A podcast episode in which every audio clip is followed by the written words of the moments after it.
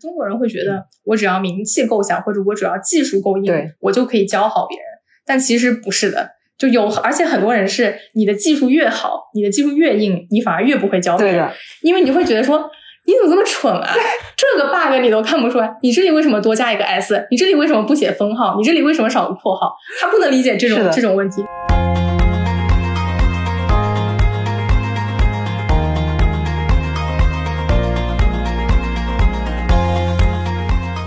大家好，欢迎收听阔博治疗，智慧的智，聊天的聊，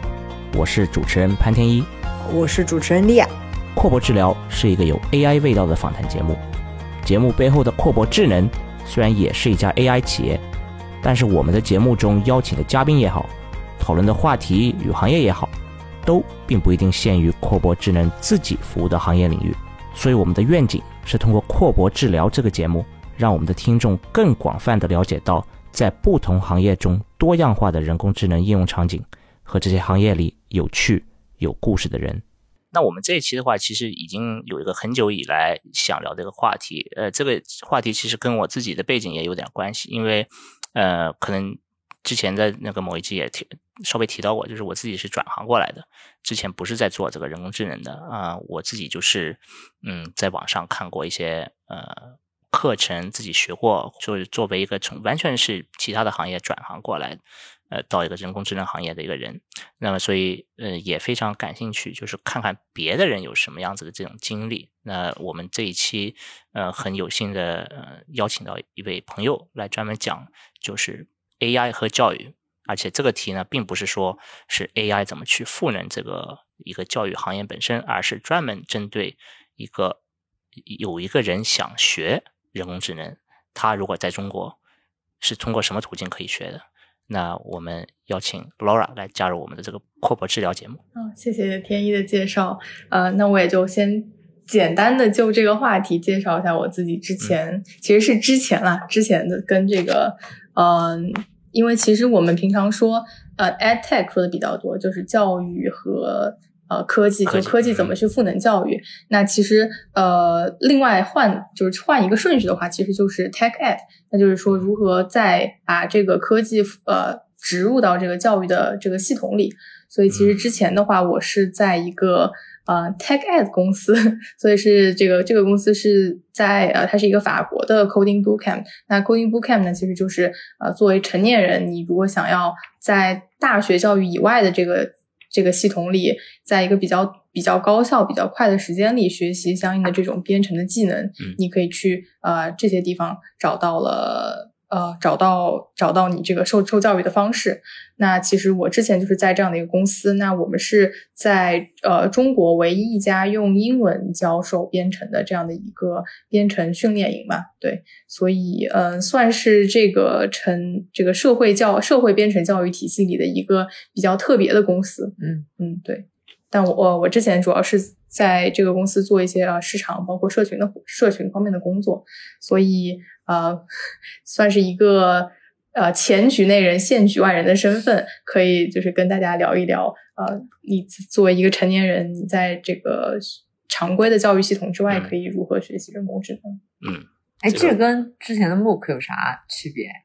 跟默呃，就这种比如说 Codecademy 之类的嘛，呃，那其实区别就是在于有人呃实一呃怎么说实境教你和你自学这样的区别，对对对对对对，因为其实相当于是呃呃 Codecademy 或者说像默课这样的平台呢，你更多的是需要一个自驱力，就你自己有一个明确的目标，比如说你想要像天意一样，就是你对这个技术感兴趣，你想要通过学习这个技术达到一个什么样的目的，然后你自己去搜寻相应的这个资源或者课程。那那这种 Coding Bootcamp 来说的话，它更多的是呃，你有一个大致的方向，嗯你的方向是你你想要转型到这个相应的领域里，但是你不太清楚如何可以比较高效的就走过这个、走过这个阶段，那你就可以通过说别人帮你设计好了一个最高效、最完整的，你可能先学什么样的 backend 语言，先学，然后再学什么样的 frontend frontend 语言，或者说你去呃可以怎么样把这个技术更好的应用到你自己之前的这种工作和生活的经验里去，嗯那我觉得这个可能是比较大的不同。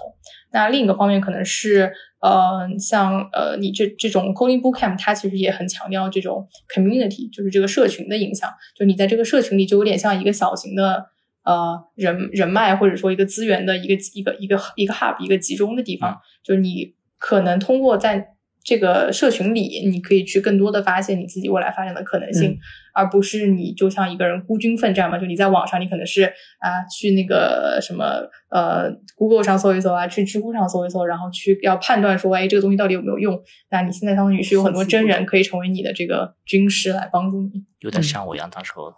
就是当年就是一个人在那儿孤军奋战 很苦的。但是我们稍微就是回退一下，在在走，嗯就是跳到这个细节嗯之前，嗯呃，解给我们的观众解释一下嗯这个 MOOC 到底是个什么概念。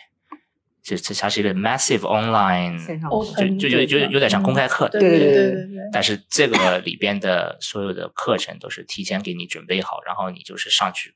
自己看、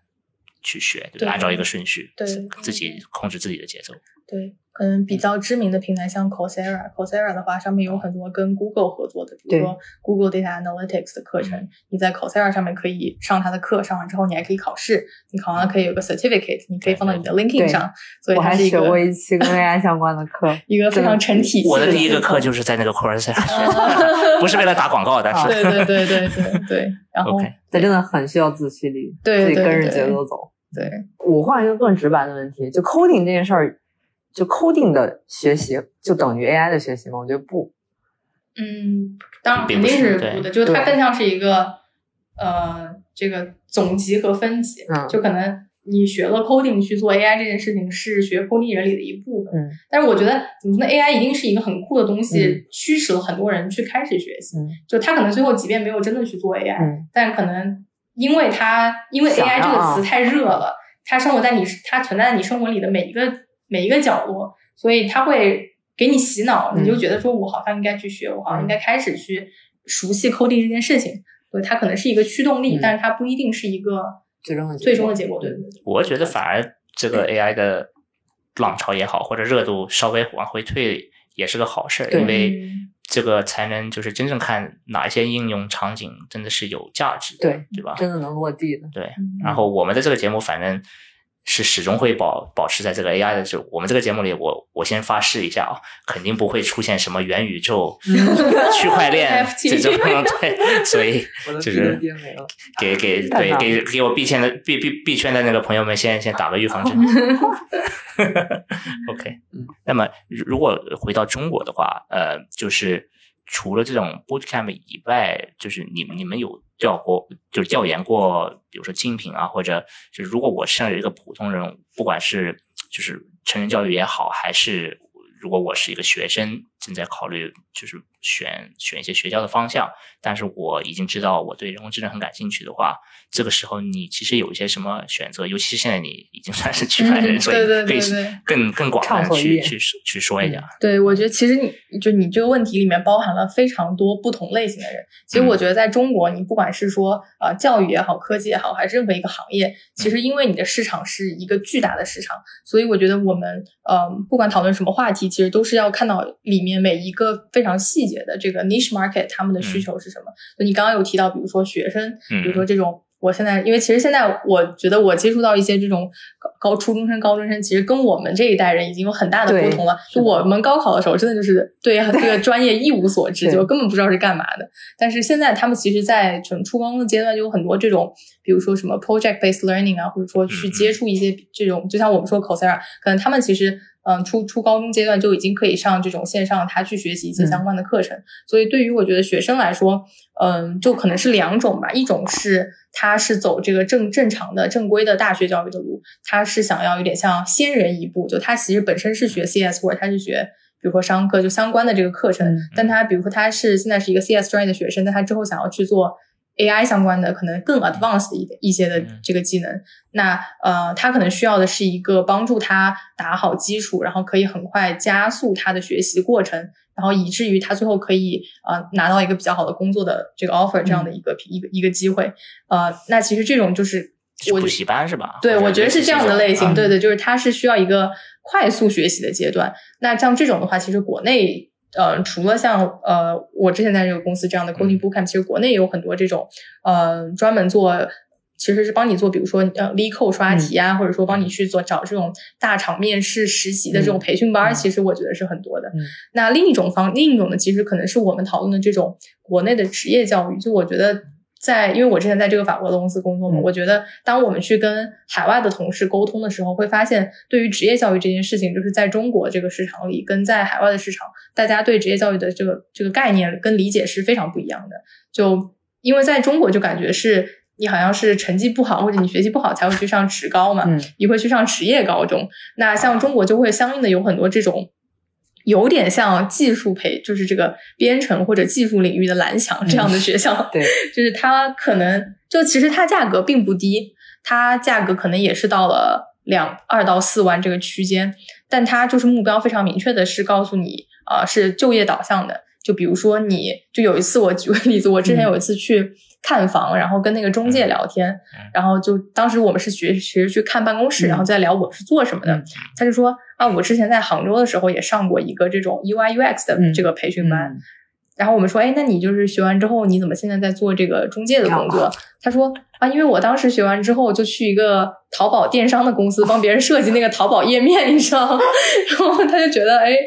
这个工作又无聊，然后又没有达到他的预期的那种。光鲜的科技行业，或者说高科技的行业，所以那它其实最后还是没有能够有一个非常好的效果。所以我觉得其实可能是，呃，这这两这两种都是目标非常明确的。我觉得其实现在国内的市场，大家都是你需要有一个很明确的，你希望通过这个培训得到一个什么样的结果？你是希望找到一个工一个。呃，糊口的工作呢，还是你是希望去一个大厂工作呢？还是你是希望之后未来去申请海外的研究生，或者说你去进修，你去读 PhD 呢？我觉得是这些你的具体的目标的不同，导致了你去选择你在什么样的呃补习班也好，培训班也好，还是呃这种编程训练营也好，你在接受这样的呃培训。对，那其实像 Coursera 这样的平台，我觉得在国内大家都还是用的挺多的，就可能很多。有一定学习能力，尤其像大学生这种，就是他时间又很多，他又有一定的学习能力，呃，那其实我觉得这些平台对大家来说还是比较常用也比较好用的平台。嗯，那你觉得就是作为一个专门是一个外国公司在中国做这个办一个这种班，嗯，呃，有什么跟中国公司的竞争对手不一样的优势呢？嗯。其实这个问题也很好，我觉得 如果我的 前老板 有幸听到这一期的话，可能这个问题都是至今呃还没有被解答的是吗？我觉得是，嗯，你当然会有你的 comfort zone，就是作为一个，就它的特点很明显，所以我自己在职的期间，我其实是一一直是觉得，呃，在中国市场没有一个明确的 competitor，就是没有一个真正的竞争对手的原因是，呃，你可以关注一个非常具体的。呃，应用的场景和你的顾客的人群，就是因为其实在中国，就是你用英文授课这件事情就已经帮帮你设置了一个门槛了，就帮你筛选掉了很多呃这种呃非常本土、非常呃这个对，就非常 local 的这样的群体吧。因为你要不然就是比如说出国留学过，你要不然就是在海外工作过，或者是你呃这个有比较好的教育的背景。那其实这些背景并不是说你有了这些背景，你就是一个。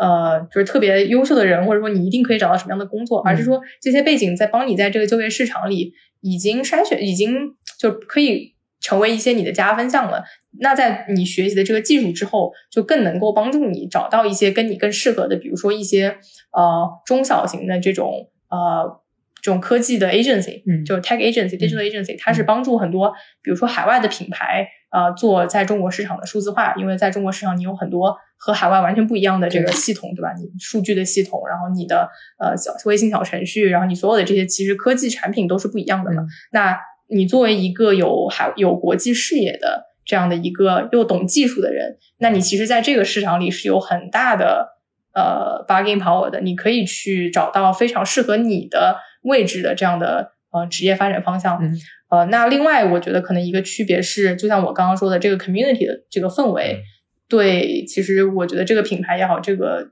这个学校也好是非常重要的。就是你有点像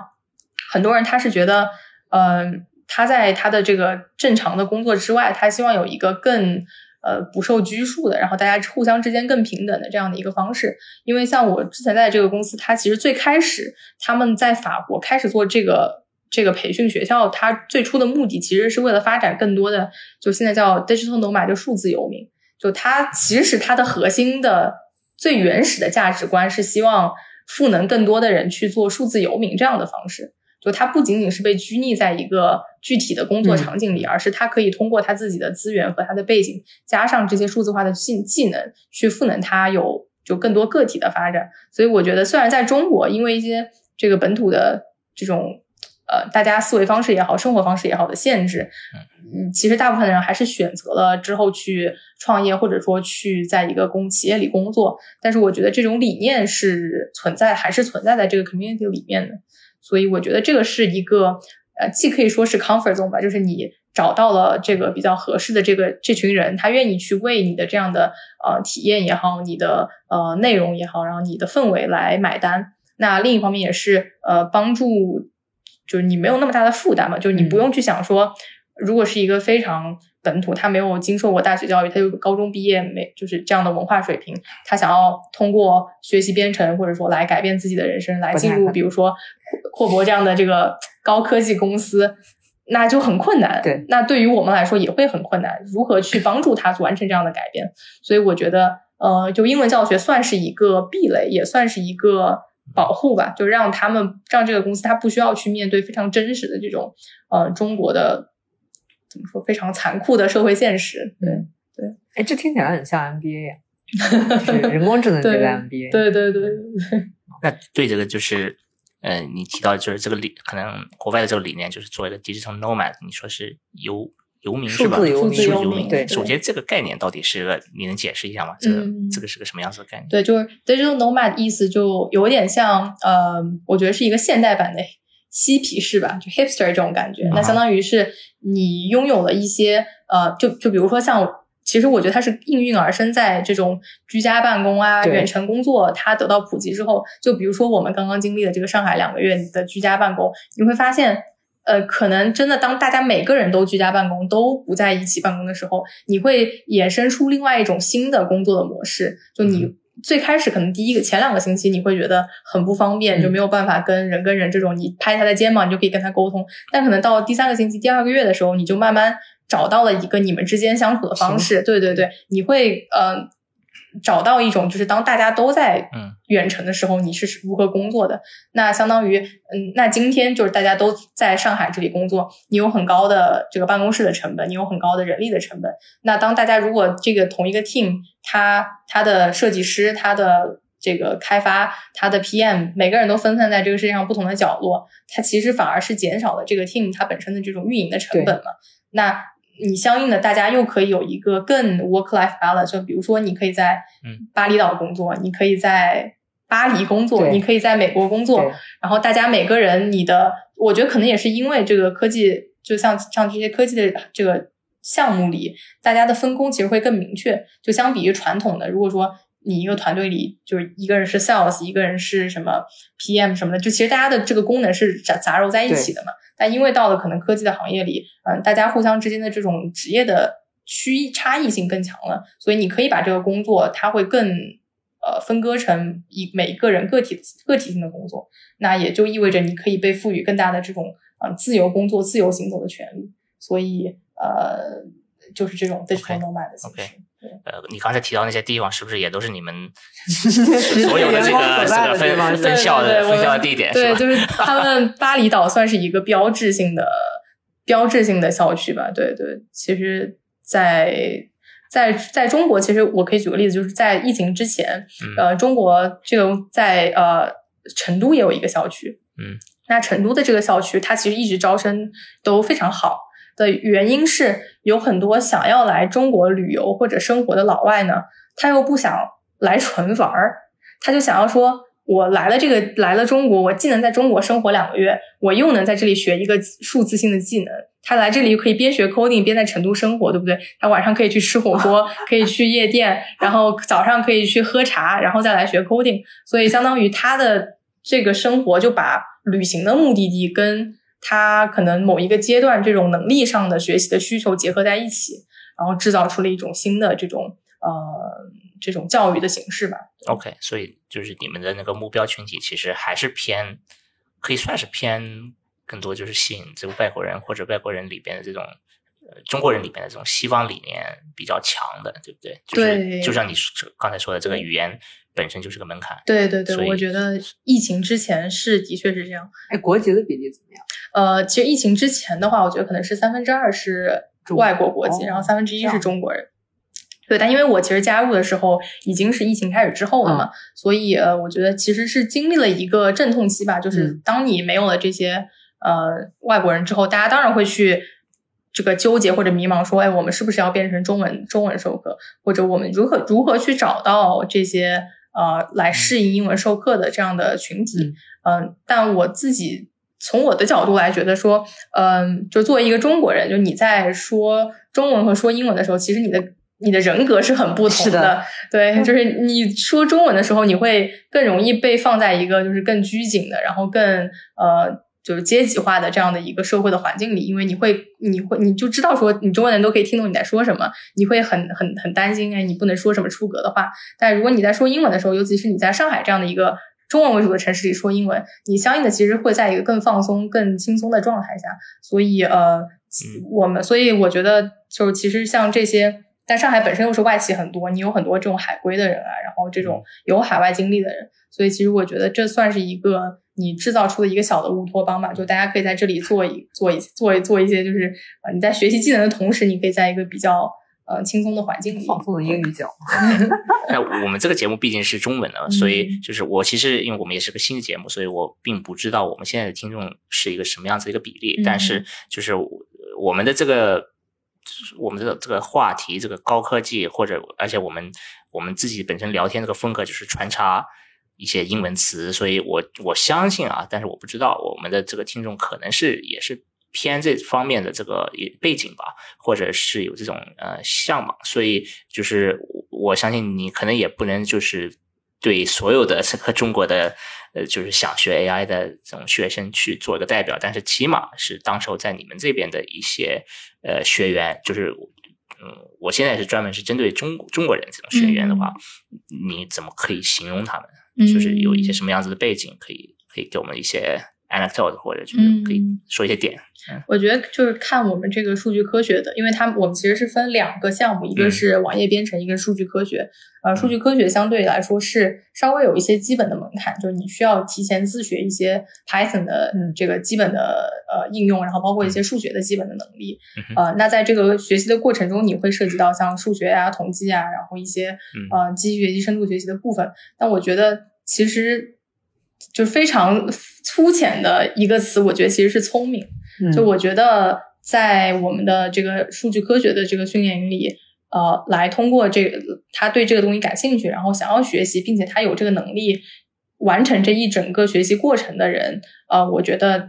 大部分人都是有一定的这个海外学习的经验。但更重要的是，他们呃能够发现他自己目前所处的行业或者呃所所处的这个职位上，嗯、呃，是如何可以被数据赋能的。我觉得你发现这个点，其实就是你是需要有一一个比较敏锐的眼光，嗯、才能够意识到，呃，所相应的比较传统或者比较传比较呃这种呃老的行业，它是如何可以被更多的呃这种数字化的发展的方式所赋能。嗯、所以他们很多人是他先发现了这个这个这个需求，嗯，然后他才来想要有学习的这个意愿。那也是这个意愿可以支持他完成这个学习的过程，呃，我觉得这个点其实是挺重要的，因为有的人是，呃，我觉得就是在网上你可以看到很多，就平常比如说在知乎上问，哎，什么如何学 Python，或者愿意会或者说会去被那种九块九学嗯学 Python 吸引的人，其实是因为他并不知道如何去应用这个 Python 的技能，他就会认为说 Python 就是用来写爬虫的，嗯、或者说就是用来自动发邮件的，就他其实不会意识到。这个语言背后，它其实是如何呃和这种呃更深入的，比如说人工智能的技术相连接。那人工智能的技术又是如何可以可以被用到一个具体的呃商业的场景里？所以我觉得这个可能是比较不同一点，就是我们很多的学生他是在工作中发现了这个应用的需求，他才会反推回来发现他其实先要去学这个技术，而不是说我就是觉得学 AI 或者说。学 Python 很酷，我就去学它。但你学完之后根本不知道它能干嘛，你可能就忘了。嗯我觉得是这样的一个区别。那你刚才用这个“聪明”这个词，可能是没有直直接去概括这些人的这个本身的样子，但是 就是通过这种间接的你描述他们的方那个方式的话，我能理解的就是他们可能是已经就是在在职了一段时间，或者是甚至非常 senior，就是已经是有很多经验的，然后要么就是想在自己的职业里边就是再走更高的一个台阶，或者是或者去去转行，对不对？对对对，现在就是说，这些是算是代表大部分的这个学员吗？还是真的也有那些就是现在还在上学或者准备上学，然后把它当做一个一个台阶去去去做一个补习或者嗯这样子？我觉得上学的也会有，就是大部分是集中在这种在海外留学的嗯这个群体，比如说他本他要去海外读读研究生，或者说他嗯就是在海外读本科，他的一个暑假，或者说因为疫情他回国了，嗯，但我觉得其实核心是类似的，他们可能大部分人是学，比如说数学啊、物理啊嗯、经济啊这一类的专业，就是他们会应用到非常大量的应用到数据分析这个呃这个技能，或者说一些数据的模型。那在它本身的这种学学课业的安排中呢，其实呃，可能学大学你可能更多的是讲一些理论性的东西，但实践的反而会少一些。所以他们是希望说，通过一个比较快速的，比如你暑假你两个月就可以有一个能这种呃数这个数据科学技能上一个比较大的提升，也会有这样的情况。对，但那种的话，其实就是会比较季节性，比如说集中在暑假的时候嗯会学生比较多。那像我们的其他几个季节的嗯课程里，还是在职人员会比较多。OK，那就是虽然可能我们不是重点去聊别嗯。的，就是只是人工智能以外的行业，但是你们不是有这个网络开发、嗯网页。开发和和这个数据科学呃、数据科学，嗯。所以他们互相之间有没有这个群体有所不同差异？嗯，呃，我觉得可能网页开发的话更，就是会更偏向呃 digital nomad 那个方向，嗯就是大家还是会想要去做，比如说 freelancer 啊，或者说自己创业啊这个类型。然后整体，呃，我觉得是人群会丰富很多，呃，因为你。因为其实你网页开发会涉及到很多不同的方面，比如说 UI UX，你比如说是做前端、后端，你甚至去做 PM 或者你做 BD，就是它其实是涉及到整个这种科技行业里的每一个方面。嗯所以我觉得它会更会更广泛一些。那数据科学的话，相应相对的来说还是会更集中，就大家会背景比较多在像呃这种呃金融呀、市场呀，或者说一些这个商科的背景，或者说是一些。这种传统的 engineering，就比如说做这种呃 electronical engineering 啊，或者说做一些这种生产啊、汽车啊这些行业，就是他是真的能够看到说数据在呃他的具体的行业或者工作领域里的应用的场景，然后他会来想要学数据科学。然后如果你是一个只是想要说就是 learn to code 的人，那你可能更多的会选择说网页开发，因为它更容易上手，那同时也你未来发展的可能性是更多元的。哎，那就是纯计算机背景这种嗯。人，他会有有参加这个人工智能培训的情况吗？嗯，其实呃，学生里面会有一些，就是他可能还是像我说的，就是他会觉得学校的这个学习的内容更偏理论，嗯。那他想要有一些更实际，因为我们的课程本身它是就是非常从呃实际应用非常嗯。practical 的角度，对对对，所以他可能是会有这样的区别，就要不然就是觉得在学校学的还不够好，想来补个课，这种也是有，但不算多，我觉得可能算是可能百分之十到百分之二十，对，尤其是暑假的时候可能会比较多。嗯，那那反而这种感觉哈，就是数据科学这这方面的话，这种跨跨界的人士会更多，因为他们可能就是在别的背景里边，嗯，但是又是要么是想找，或者已经脑子里有一个想法去去怎么去提升他们，就是现在本身的，就是他可能根本就没有一个转行的一个想法，他只是说想在他自己的那个那个环境里边再再提高，是吧？就是他可能嗯学了以后还是会，他不是说你学了以后我要我要转行到一个科技公司，嗯，但他是在在自己的那个行业里边。我觉得可能我们可以讲，就最简单来说，就是有一种人是 reskilling 嘛，就是他是想要重塑他的职业技能，嗯他希望说完全就像你说的转行，就是他从一个呃，比如说他本身是做呃这个怎么说？比如说你可以拿个举实际的例子，对，我想 一个，我想一个经典的一个呃，学对，比如说我们有一个学生，他是做，他本身是做这个呃城市设计和建筑设计的，啊，那他就想要说完全离开他原本的这个传统的行业，他去到一个更被数字化赋能的，呃，他可能还是跟设计相关，或者还是跟城市或者建筑相关，但一定是一个完全新的这种呃这个公司也好，嗯、这个具体的细分的行业也好，嗯。那我觉得像这种人其实是很多的，就是他在一个呃这个行业里可能比较偏传统的那个部分，比如他本身的这个公司是非常传统的。嗯。他们公司数据系统也很老，然后他觉得有很多他想做的报表没有办法做出来，那他会来这里 reskilling，他是会学习这个这个新的技能，那他之后就不一定才去做他原来的事情了，他可能就完全去做一个新的公司，嗯他可能去，比如说他可以去一个数据专门做数据分析的公司，或者做数字咨询的公司里做这种呃 data analyst，然后那也有我们叫 upskilling，upskilling 就可能更多的是发生在有点像，可能就有点像 MBA 的那个。那个那个时间点嘛，嗯就是你可能在你的职业发展进入一个瓶颈期，但可能它可能是个 MBA 反过来，MBA 是你是一个做具体具具体岗位、具体技术的人，你想要有更多的管理的技能。那可能我们来培训的这些 upskilling 的人是，他本身在偏管理或者偏这种泛用型的这个岗位和专业上，他想要有一些专业型的，对他想要有一些这种硬硬硬技能，对对对对，那他就可以来这样这样的地方做一个，他可能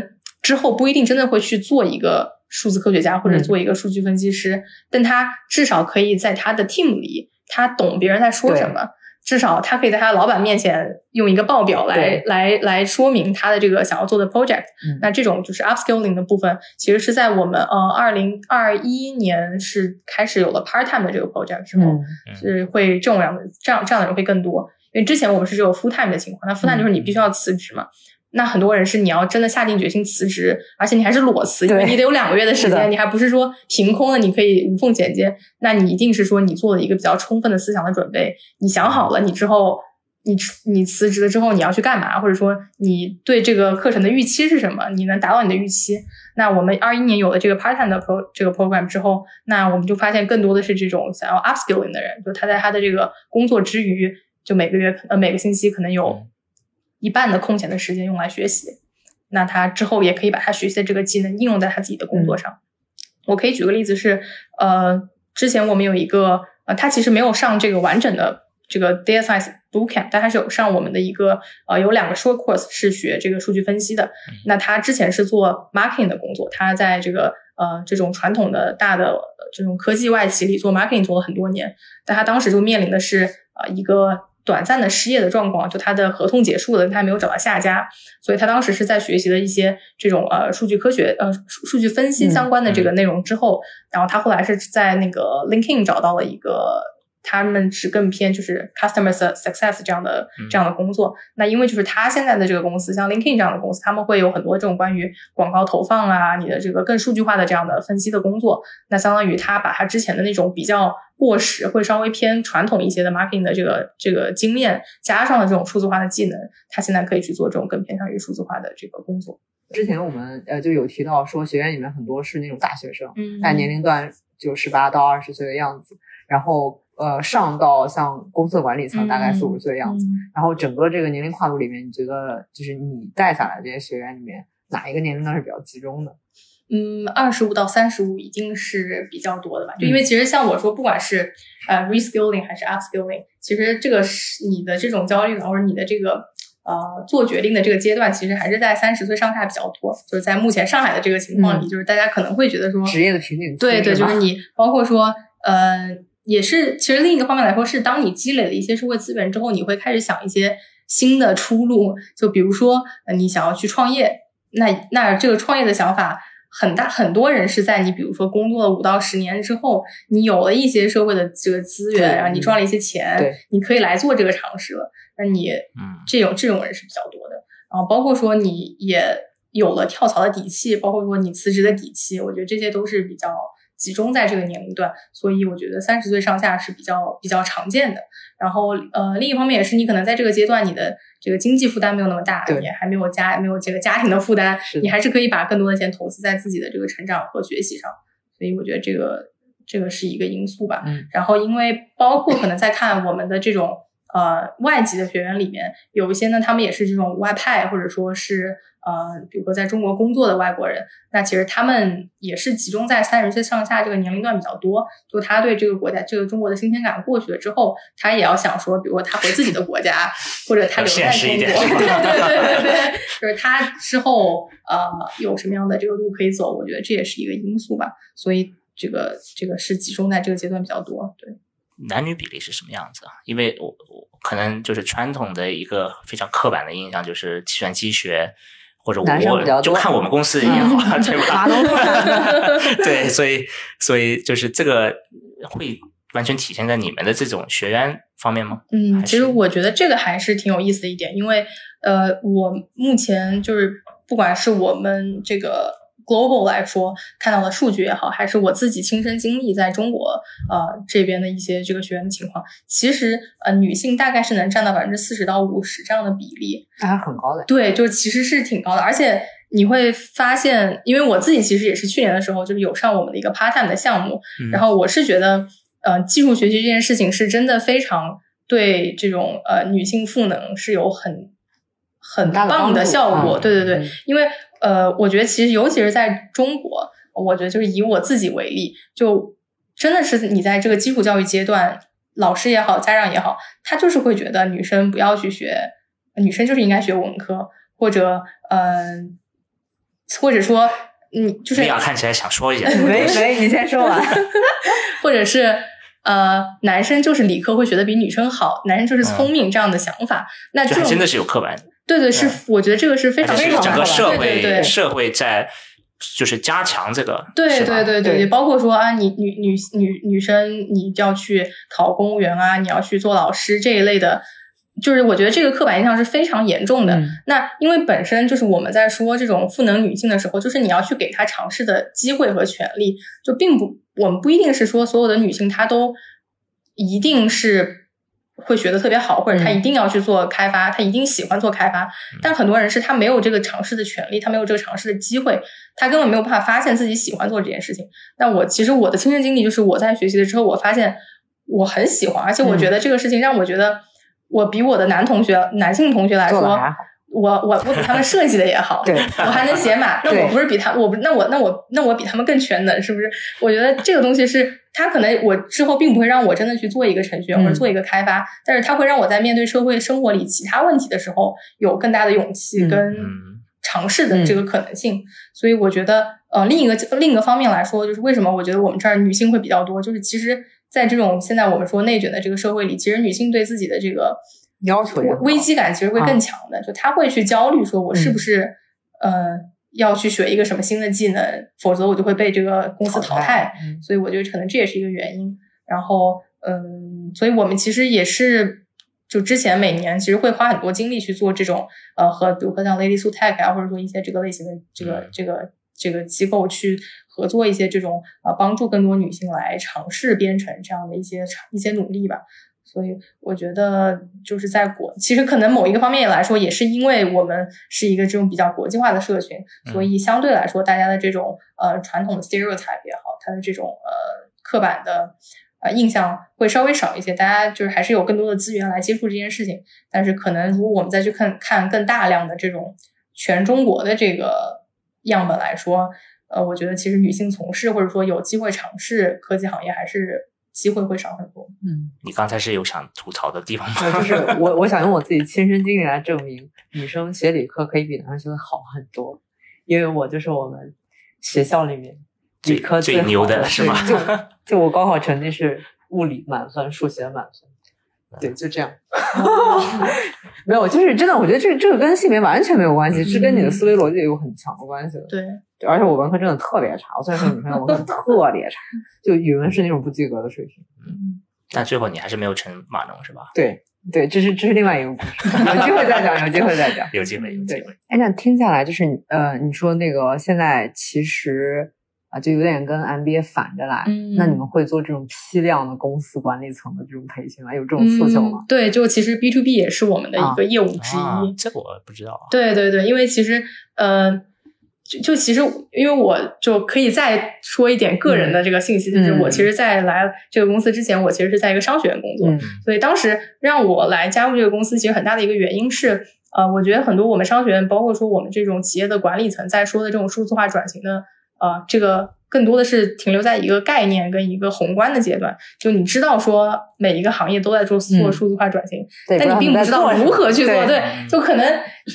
那个他他连淘宝都不太会用，但是他就知道说我要开一个淘宝店，所以他他不可能知道我的淘宝店要去怎么做，我的 e-commerce 是是是什么样的渠道去投放。那呃，其实这种当时我们就是有，我们其实有很多 B to B 的这个工作呢，是帮这种企业做一些，尤其是这种管理层、高管层去做一些 digital legacy 的工这个培训。就比如说他怎么去理解呃这个技术背后到底是一些什么样的人在帮你做这些事情，你到底需要去招一个什么样的团队嗯来帮你去做你的数数据中心也好，你的数据中台也好，你的数字化中心也好。就这些工作，这些 B to B 的培训，我们也都会做。然后我们也会帮一些企业去做一些像呃 hackathon 这样子的活动。啊，对，因为他们其实很多企业，尤其是像一些汽车行业啊，嗯然后药企啊，他们其实呃数字化对他们来说是很重要的。对，那他们也会做很多这种黑客松的活动。但是其实他们的人不适合去真的去对运营这个活动，对对是不是对对对因为他们并不懂对那个这个针对的这个行业。对对对，其实这里可能就说到一个点是，嗯很多人会就是也不能说质疑吧，但他会问说，比如说在中国，你如果去看很多中国的这种这种呃编程培训的机构，他们的老师都会写，比如说呃这个哪个哪个大厂十年啊对经验，对吧？这个哪个哪个大厂呃什么 CTO 嗯这样的这样的人。但我们其实很多人，我们的老师本身他可能就是校友，就他是从一个 non tech 转型到 tech，嗯那其实我觉得这个是一个很大的中外的意识上的差距。嗯就是中国人会觉得我只要名气够响，或者我只要技术够硬，我就可以教好别人。但其实不是的，就有而且很多人是你的技术越好，你的技术越硬，你反而越不会教别人，因为你会觉得说。你怎么这么蠢啊？这个 bug 你都看不出来，你这里为什么多加一个 s？你这里为什么不写分号？你这里为什么少个括号？他不能理解这种这种问题。但是你对于那种刚刚接触这个这个技术、刚刚来学习的人来说，而且自己还有刚刚经历过，对不对对对对就知道这个困难，对对对对对完全就是设身处地投放到对对对，就是因为其实我我自己经常会跟呃，就在解释这个问题的时候，我会说的几个角度是，就是呃，就是就有点像说你学习语言，嗯有的人呢，他学了英语之后，他去当了翻译；有的人学了英语之后去当了英语老师；嗯有的人学了英语之后就用英语去做沟通、去做生意。嗯那你其实都是学英语，并不代表说去做英语老师的这个人就是英全世界英语最好的人。对，其实并不是的，是的他可能完全不如那些做同声传译的人，但可能说像比如说 data scientist，他可能就是一个同声传译的角色，他非常的专业，他技术非常好，他非常快，但是他并不一定真的去教幼儿园或者教小学生的时候，他就能让这个小学生理解对。A 是什么，B 是什么，为什么 A 是 A，为什么嗯 B 是 B，、嗯。所以我觉得呃，这个其实是一个挺不一样，就也包括说为什么我们可以去给企业做很多这样的培训，是因为。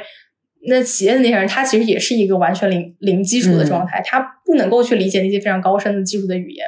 所以我们曾经之前有过，就是我们和一个合作伙伴嘛，然后我们去他们公司里，就是他们也是一个做这种呃数据方面的公司，然后我们去他们公司里，他们就给我们介绍他们的这个产品，然后他们 CTO 就是非常。可可牛了，然后就讲了一个小时，也你半句话听不懂，不知道他在说什么。他讲的很嗨，但是你不知道他在说什么。然后他觉得，哎，你看我们的产品很牛，你就觉得，哎，牛是牛，但就是你正常人听不懂。对对对对对，所以我觉得其实这个是，呃，就为什么它是一个技技术教育或者说科技教育吧，就你回归到根本，它还是一个教育的过程。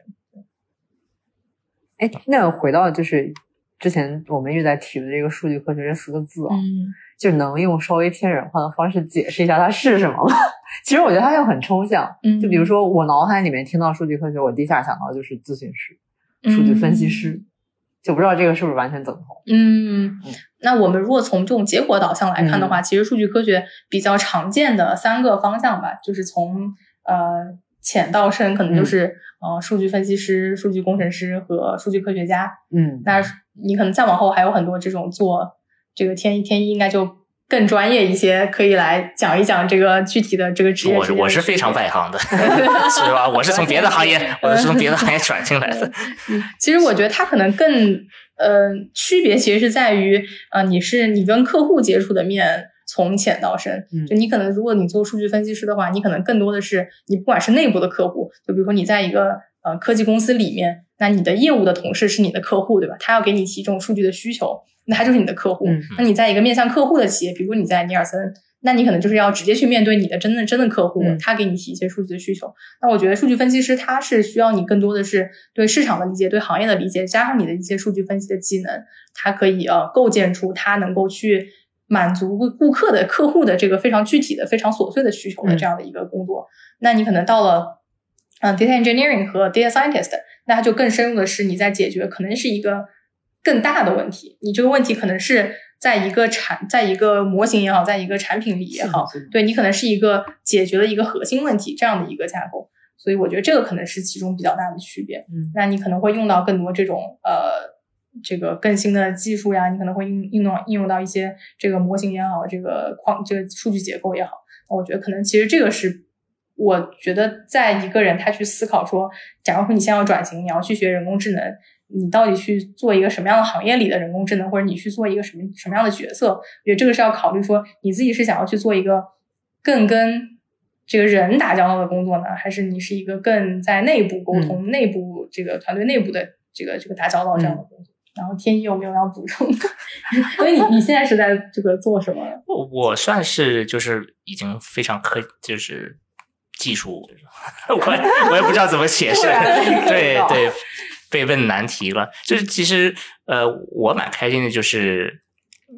因为我不是一个理工背景的，但是我可以算是就是读大呃读高中也好，就是。是很偏向理工的，但是最后还是去读了商科，呃，然后好好像就是因为做了什么各种电影爱好啊，就是拍片子，呃，在外面混了十年，基本上，然后再回到，就像好像是当当初那个呃高中的那种状态，就是呃理工比较强那时候，呃，回到一个技术，但是完全是缺乏这种呃技术背景。那其实说白了，如果如如果真的是我这种人呃来说，然后在网上自己去呃上课学习，可能也就只有这种公司可以就是接受我这种背景的，就是或者说无背景的人。因为如果真的去大厂的话，他们一一下子看你的就刷掉简历长是嗯对，就是根本根本就刷不进去，因为嗯你都你都没法去去面试。但是我我就是恰好呃通过边学，然后马上学到了就拿，就像 Laura 你说的那个非常偏向应用，就是我我如果从一个非常理论角度去学这个东西，我也学不进去。我之前也试过，就是看一个什么编程的书，嗯我看几页以后我就觉得无聊，对，没 目的的学太对，没有目的。但是这次的不同就是，就像你说那个，可能那种九块九的，反正我我我上的比九块九还便宜，我上了一个免 免费的免费的一个课，然后那个课完了以后，就是这个不是 Coursera，是另外一个平台，嗯然后就是上一个编程的一个基础课，它后面还真的有那个爬虫，所以我觉得很很有亲切感。但是我就是用爬虫，然后又加上了那个数据科学的一个呃一个其他的技术，就是加在一起，它就变成了一个电影票房的，因为毕竟是拍、嗯拍片子嘛，嗯所以就又把我的背景和我学到的东西就应用起来，对对对，然后就真的去解决了一个我本来很好奇的一个问题，嗯就是我觉得就是当然每个人的学习方式肯定不一样，这这我只能说是适用我这种人来说，就是你要非常偏应用，嗯你学到就是我我我曾经也参加过 Laura 他们那个公上上一家公司的一些活动，就是去讲我这个转呃转行的一个故事。然后当时候我我记得就是我比较喜欢说的一个理念，就是我可能学到百分之六十就差不多了，然后就其实是你拿了个百分之六十的基础就可以去开始干。然后去试图解决你那个脑子里的那个问题，就是嗯你还是要有一个解决问题的一个呃那个初心。嗯然后你可能你你只学到百分之六十，你是在这个基础上你是解决不了那个问题的，对不对？但是你只要有开始，你就知道那个方向，然后边走边再继续去补充那些你缺的地方。如果我先是学到百分之一百，我肯定能。解决这个问题，对不对？但是我又同时学了很多多余的东西，我觉得就是我会卡在那个地方，因为我不知道我学这个干嘛。对，其实我觉得就是像，因为其实现在就是整整体就是数据科学这一块儿吧，其实包括人工智能，就是你其实应用的空间还是非常广泛的，你还是有很多那种可以跟你自己自身的这种小的问题结合起来，然后就就有点像那种小小朋友他学做手工嘛，就是当你做出第一个那个。那个产品之后，你就觉得，哎，这东西原来真的我能学会。我觉得一个是你理发现自己能学会这件事情，是一个非常 empowering 的这个瞬间，就是正向激励。对，就因为你其实很多时候是当你就是工作了一段时间，然后你对你目前做的事情有一些厌倦或者疲惫之后，你其实是你的大部分的空闲时间就会被花在比如说呃打游戏啊、看剧啊。就当然不是这些东西不好，它当然可以给你带来非常多的愉悦和 entertaining 的部分，但是。呃，但它能不能解决你的这种暂短暂时的疲惫呢？它其实可能很难。那你其实解决这种疲惫的方式，可能是你去发现一个新的领域。你如果在这个领域里真的发现它能够给你带来一些改变和成就感，那我觉得那个东西其实是呃更能够激励你去有一个终身学习的状态吧。因为可能天一是一个很比较幸运的这个案例，是他在边学边做做出来一些成果之后，他有了这样的机会。但可能有的人他即便没有。有一个完就是完全一百八十度的转型，说你完全进入一个另外的领域，但你可能还是，即便说他还是停留在这个电影的行业里，那其实现在电影行业里也有很多，比如说没错这种票房预测呀，然后这些，比如说 Netflix，嗯，它也是一个就是跟数据很相关的这样的这样的非常大数据，对对，非常大数据，对对对，那其实是你当你不断的去发展这种技能之后。他在某一天可能也会就是给你更多新的机会，然后你也可以发在这个传统的行业里发现更多新的机会。嗯，所以我觉得就是这个对于终身学习的讨论吧，我觉得其实也是现在大家会来聊这种更更社会化的技术性培训。嗯，那我希望这次我们的这个节目可以，可能不能说是完美总结了整个这个行业，但是起码是在一个这种局部上面可以给给一些考虑这种。选择的呃人来说，有有一个有一个更多的一个选择吧。那因为时间原因，可能我们这一集的话也没有没法再聊得更深。呃，当然欢迎，就是后面肯定有机会再聊。呃，我们每一集 后面都会有一个跟我们的这次就是或者任何主题，就是人工智能主题可以完全不相关的一个推荐呃环节，就是可以让嘉宾来。就是看看 what's hot，就是最近你你很入迷，很很感冒什么东西？其实 本身有一个这个这个这个这个这个确定的答案，对，是是这个。呃，这个这个，因为我自己也在录播客，然后最近也是有聊这个关于柏青哥，因为这个小说跟电视剧最近都比较红。嗯，但是呢，我可能正好也想到了另外一个，你可以有多个，你可以有对对对，你可以有多个。对对对，他亲口这个也是刚好就是碰巧我也最近看过这本书。嗯，呃，我知道他有电视剧，对，对所以但是我电视剧没看，但是我们让我们的嘉宾来介绍了，我不要抢抢麦。好的好的，就先先介绍一下这个。呃，帕青口博青哥呢，是他原著是一本英文小说，是一个韩语韩裔美籍的作家写的。那最近，因为他这个翻红，是因为他其实这本书当时已经很红了，是那个《纽约时报》的年度 Top Ten 的小说。那最近就是更红，是因为那个被 Apple TV 翻翻拍了。那也是因为这个 Apple TV 本身就是这两年也是这个。重点投资在影视行业，那他们也拍了很多这种口碑很好的电视剧，所以呃，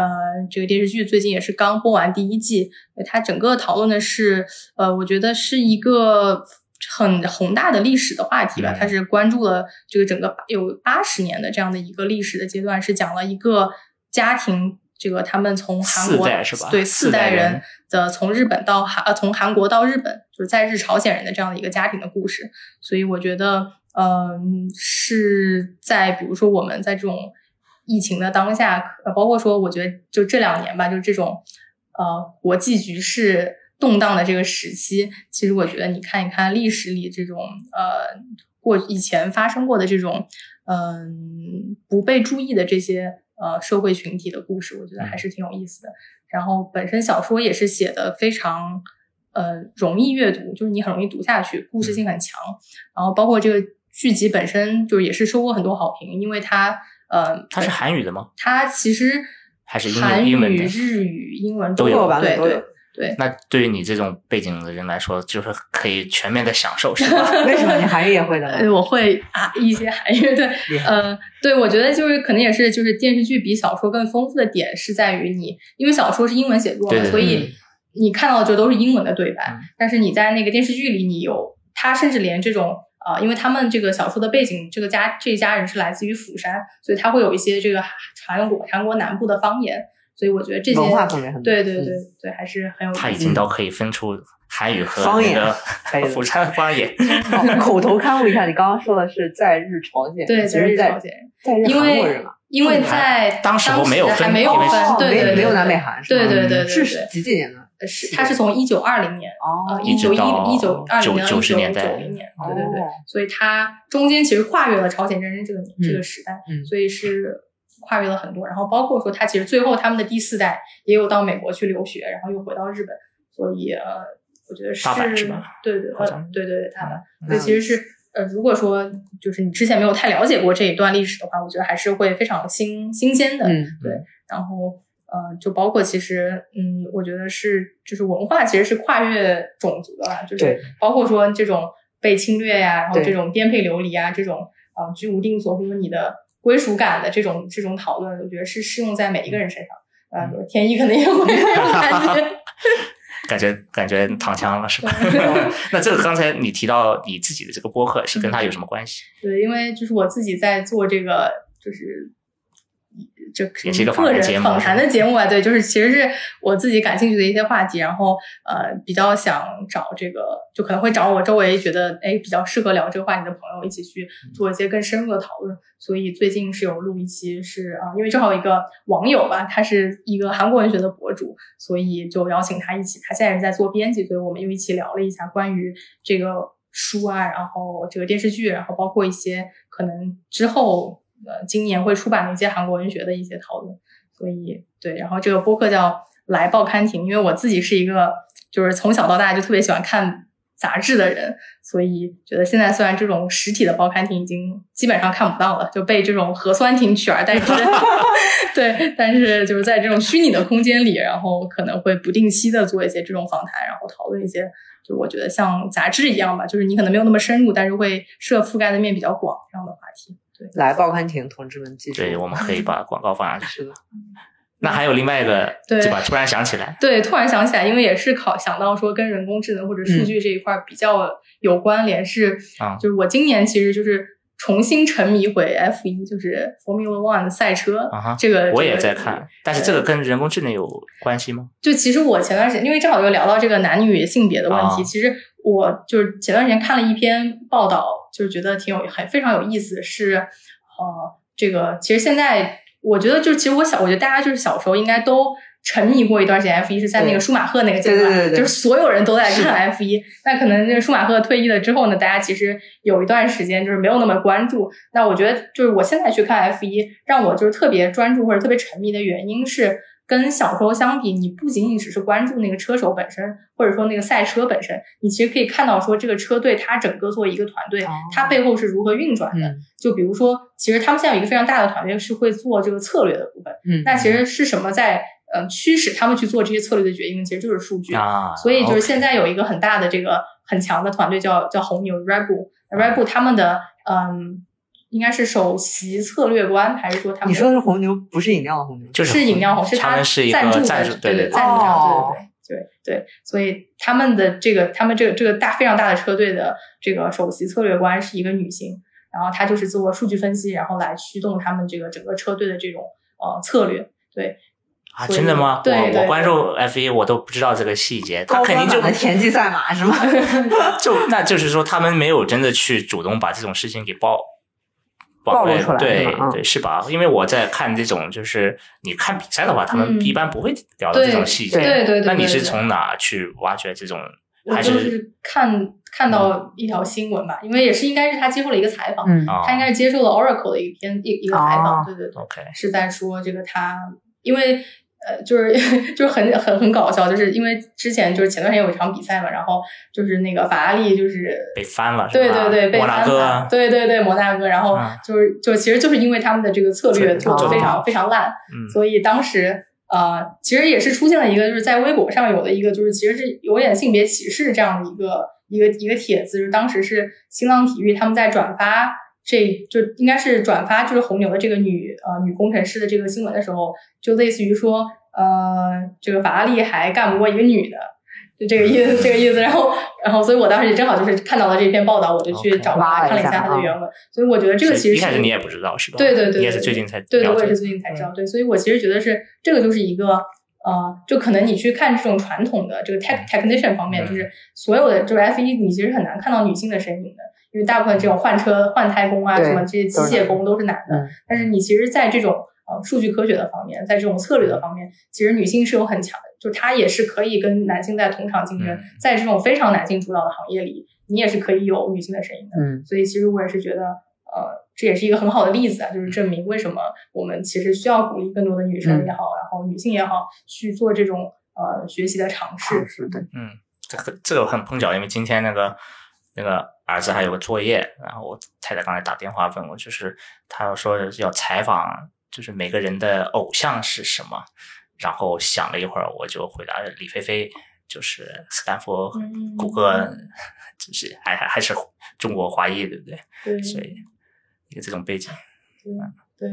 就至少在我们行业里边算是。嗯但是可能你这个红牛的话，就是同样可以是值得被被那个当为偶像的。对对对对。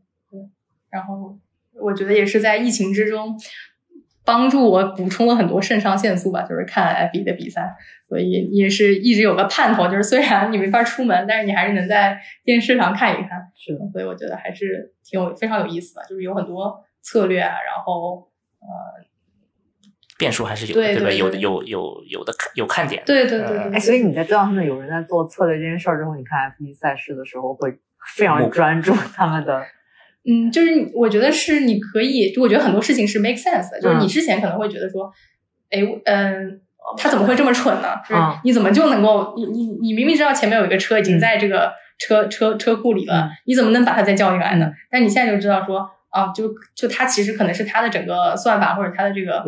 他其实没有算到这一步。哦因为其实我之前包括说我看过一个新闻是说，就是梅奔他们的这个就是呃梅梅赛德斯奔驰他们这个车队的那个呃背后的那个那个计算的那个算法是可以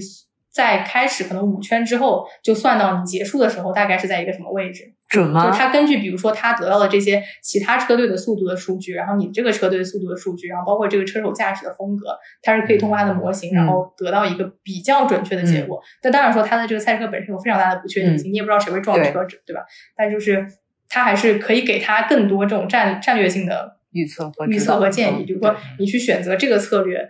是不是可以给你节省两秒钟的时间，让你带概率问题对对对，嗯我觉得这个还挺有意思的。哇，我从来没有往这个方向想，这个也是这个推荐很有用呀，对对对对 很有对对对很有意义。刮目相看，刮目相看。好的，非常感谢包老给我们带来，还给我个人带来那么多启发。给我们也带来很多是的，是的，是的。您现在收听的是阔博治疗，一个有 AI 味道的访谈节目。如果您喜欢这一期节目，请给我们留个言或点个赞，也欢迎在各大播客与电台平台上搜索、订阅并关注阔博治疗，智慧的智，聊天的聊。同时欢迎关注我们的微信公众号“阔博智能 Clubotics”，了解更多阔博的行业应用场景，并且收到下一期阔博治疗的上线通知。大家下期再见。